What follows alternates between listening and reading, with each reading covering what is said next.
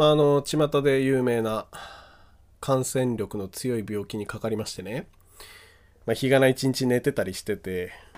なもんで、えーまあ、いつもに増してツイッターの炎上とかをこう追っかけてたんですよ。ベッドで横になりながら。で、まあ、飽きずにやってんなと。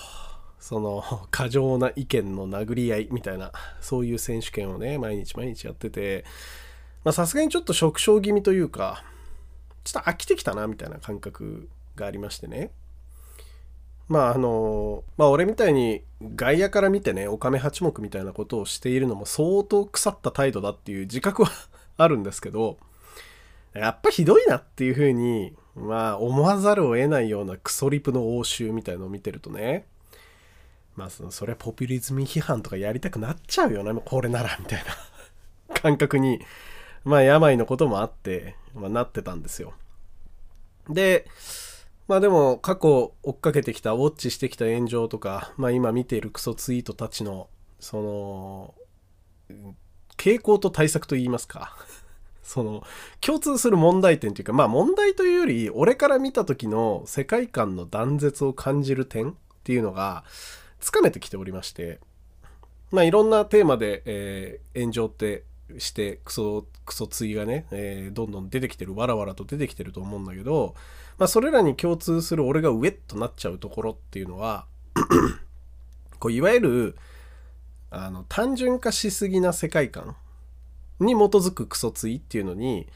まあ俺自身がこう嫌気が出てるんだなみたいな感覚があるんですよ。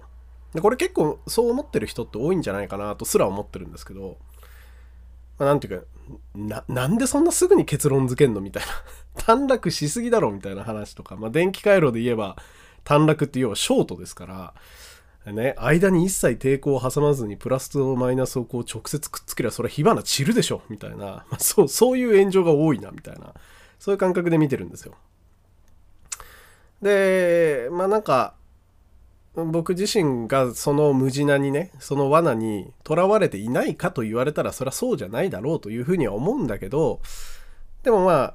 えー、外から見てる限りはちょっとひどい程度で世界の単純化が行われているなっていうふうにまあやっぱ見えちゃうんですね。でもこれ逆に言うとじゃあなぜ俺がそういう世界を嫌うのかと。もっと言えば世の中は俺はだから複雑だと思っているらしいんですね。でしかもあたかもそれが正しいと複雑な方が正しいっていう風になんか直感してるんですよ僕自身が。これもこれで偏屈な世界観であってまあ世の中複雑なのって常識だろうっていうふうに勝手に思っちゃってるんですね僕自身がねだから今日はなどこで俺はそういうふうに思うに至ったのかとどうして単純じゃない単純な世界観を見ると違和感を感じるようなそういう人に、まあ、仕上がってしまったのかっていう話を今日はしていきたいと思ってございます、えー、毎週金土日初そろそろやめたいラジオの方をぜひぜひお聴きください。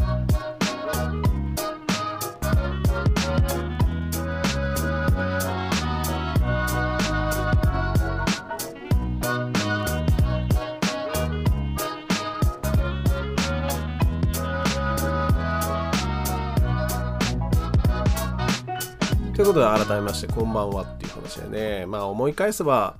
えー、なんか偉そうなこと冒頭言いましたけど、まあ、俺も結構そういう意味じゃ単純化した世界を好んでいたタイプではあるんですよ。わかりやすいし。で物事を進める時に、まあ、単純化してないと結構困るし。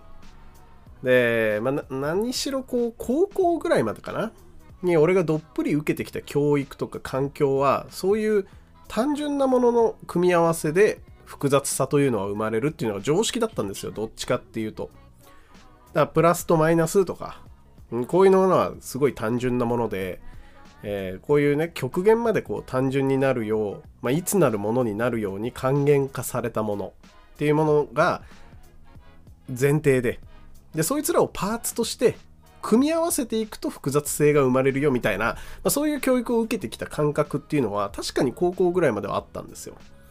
例えば漫画とか映画とかでもまあそうですよ。悪いやつといいやつとか、まあとある性格のやつが出てくれば、それに反目するやつっていうのは必ず出てきて、でそいつらがいがみ合ったり、なんか関係を持ち出すと一気に物事が複雑になっていくなっていう、そういう感覚っていうのは高校ぐらいまでは結構しっかりあって自分の中央に。だから物事っていうのは確かにこう複雑な構造は持つんだけど、まあ、丁寧にばらしていけば単純なもの同士の関係にまで還元できるなっていうふうにそう思ってたんですよ。だから世の中っていうものはいつなるものっていうのがあってそれが複雑に絡み合っているっていう風な物語に肩まで使ってたんですよ。でもじゃあこの感覚はいつ打ち砕かれるかっていうとやっぱり大学の教育だったなというふうに思っててで俺はゴリゴリ理数系の教育しか受けてこなかった人なんですけどまあそれこそ量子論とか複雑系の科学って俺の時代では流行ったんですけど、まあ、そういう教育を受ける中で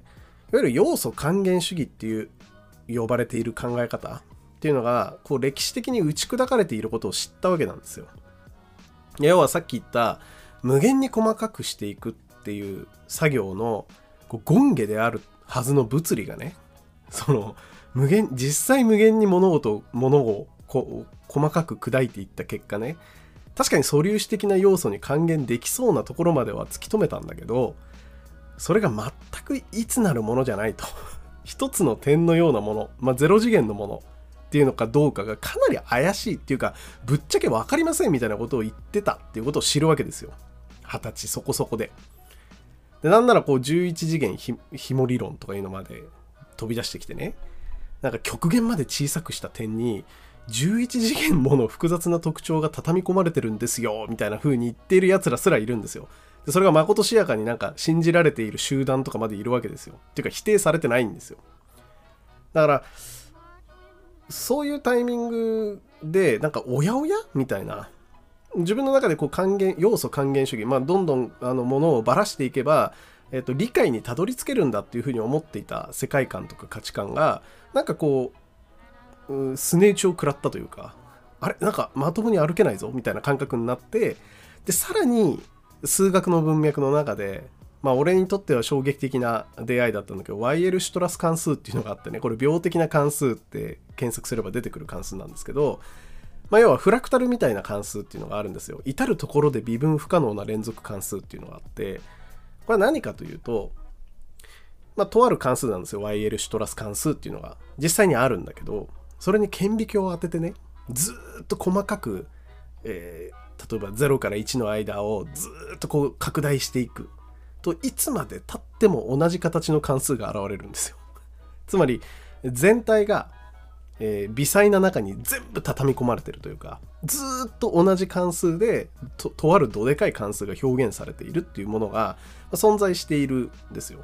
だから微分ができない連続な1点が存在しないから、えー、連続な1点が存在しない連続関数みたいなものが、まあ、定義できるっていうことを知るわけですよ。だから数学って点は点でしょって思うかもしれないんだけど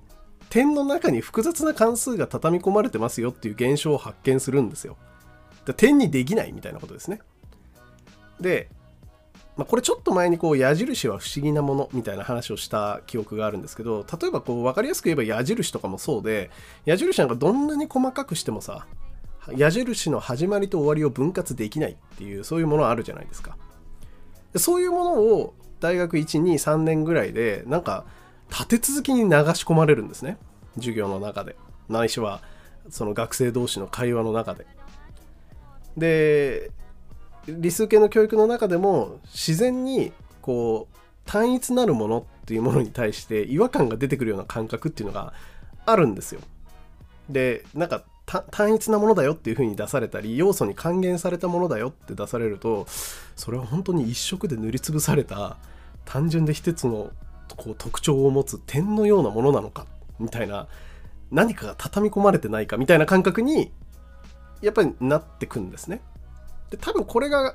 こう完全理系の教育に染まってきた俺の世界観の根底にあるものだと思うんですよ。ただなんかそこからそれこそ大学卒業して思想とか哲学とかに興味を持ってねいろんな人の本とか話とかを読みかじったり聞きかじったりしていく中でもやっぱりそういう理論体系に興味を持つんですね。二項対立とかよりもずっと。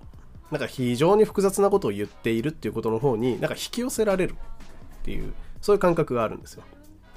まあでもこれは俺の単なる勘違いというかただただそういう教育を受けてきて醸成された常識感がありますよっていうだけなんで別に正しさとは関係ないんですけど本来でもすごく自然だったがゆえにめっちゃナチュラルに常識として俺は受け入れてしまっていてきっとそうだろうっていうふうにねやっぱどっかで思っちゃってるんですね。多分これが僕がこうクソつい に対してこう嫌気がさしてしまったまあその世界観の断絶を感じてしまった、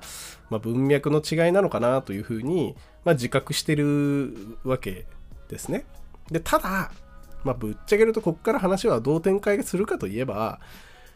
まああの実際さその後ね俺はその数学や物理の教育の果てにそういうもそういう常識感を身につけた